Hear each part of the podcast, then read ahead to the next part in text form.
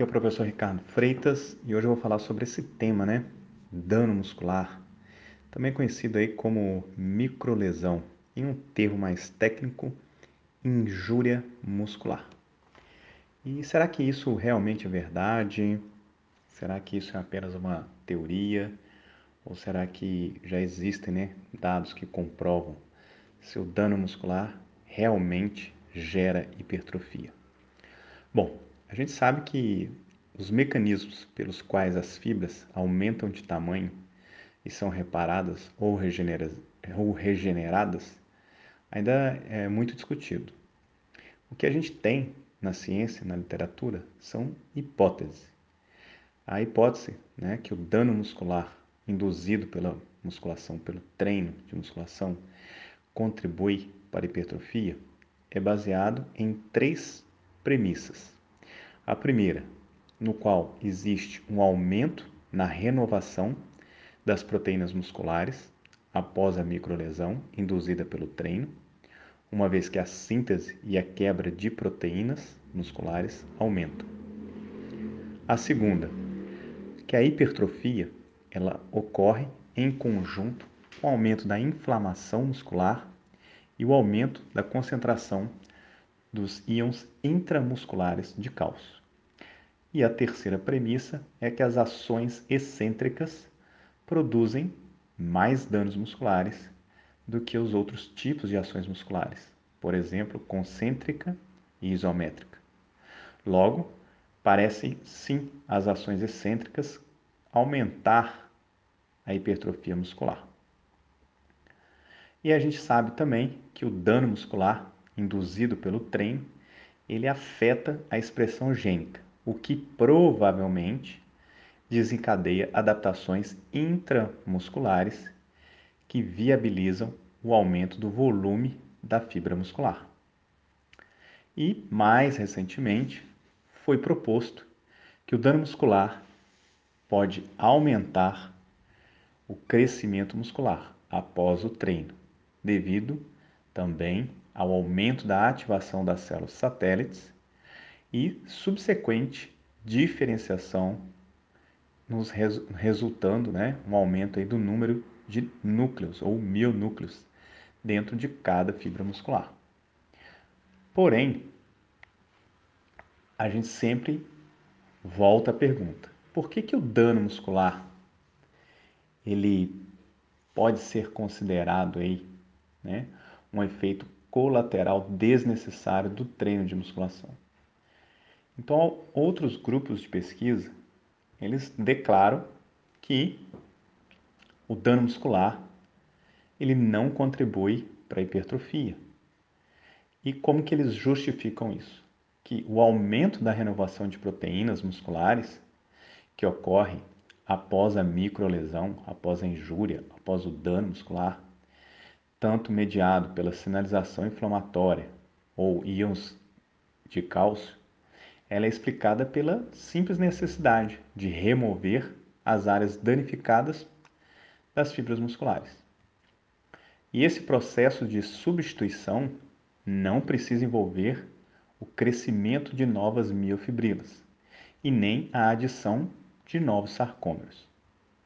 Logo, essa interpretação ela é apoiada por pesquisas que mostram que nas fases iniciais do treino há um aumento no nível de síntese proteica, que também não está relacionado com hipertrofia. Em vez disso, parece ser totalmente direcionado para a reparação do dano muscular. Assim, a taxa geral de síntese proteica é muito alta, mas isso não se traduz em aumento da hipertrofia. E quando se justifica pelo treino excêntrico? O maior, né, ou a hipertrofia, o maior crescimento muscular que ocorre após as ações excêntricas, ela é explicada porque quando a gente realiza um treino excêntrico, a gente produz maior tensão mecânica. E a gente sabe que o aumento da tensão mecânica durante as ações excêntricas resulta da força produzida tanto por elementos ativos, actina e miosina, quanto passivos, titina e colágeno. Enquanto que nas ações concêntricas, a força ela é produzida apenas por elementos ativos.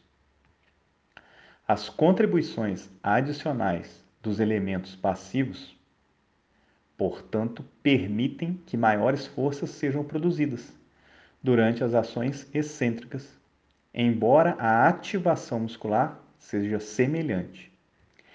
Essa interpretação ela é apoiada por pesquisas que mostram que os efeitos superiores do treino excêntrico estão intimamente associados à maior tensão mecânica produzida.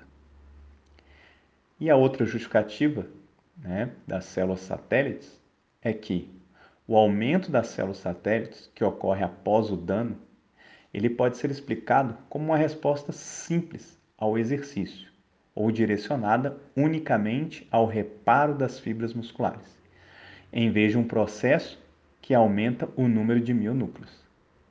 Então, a primeira interpretação é apoiada por pesquisas que mostram que a ativação das células satélites ocorre de maneira semelhante após o exercício aeróbio e de força. E a segunda interpretação ela é suportada por pesquisas que mostram que o aumento da ativação de células satélites não se convertem em aumento de mionúcleos. Bom, e o que, que a gente pode resumir dessas duas correntes de pesquisa, uma a favor e a outra contra? Bom, o dano muscular ele vem sido proposto em contribuir para a hipertrofia, embora os processos pelos quais as fibras aumentam em volume e os processos pelos quais elas são reparadas são bastante diferentes. A ideia que o dano muscular pode contribuir para a hipertrofia novamente é baseada no aumento da renovação das proteínas e na ativação das células satélites e das ações excêntricas que geram maior hipertrofia. No entanto, o aumento da síntese proteica resultante de dano muscular induzido pelo exercício não parece contribuir para a hipertrofia e muito menos pela ativação das células satélites, que ocorre não parece levar à adição de novos mionúcleos. Ou seja, a maior hipertrofia que ocorre pós-treino excêntrico pode ser explicada pela maior carga mecânica envolvida e devido à contribuição dos elementos passivos das fibras musculares. A maioria das discussões se o dano muscular pode contribuir para a hipertrofia sempre se concentrou na análise de mecanismos teóricos e ainda não existem evidências diretas que o dano muscular hipertrofia.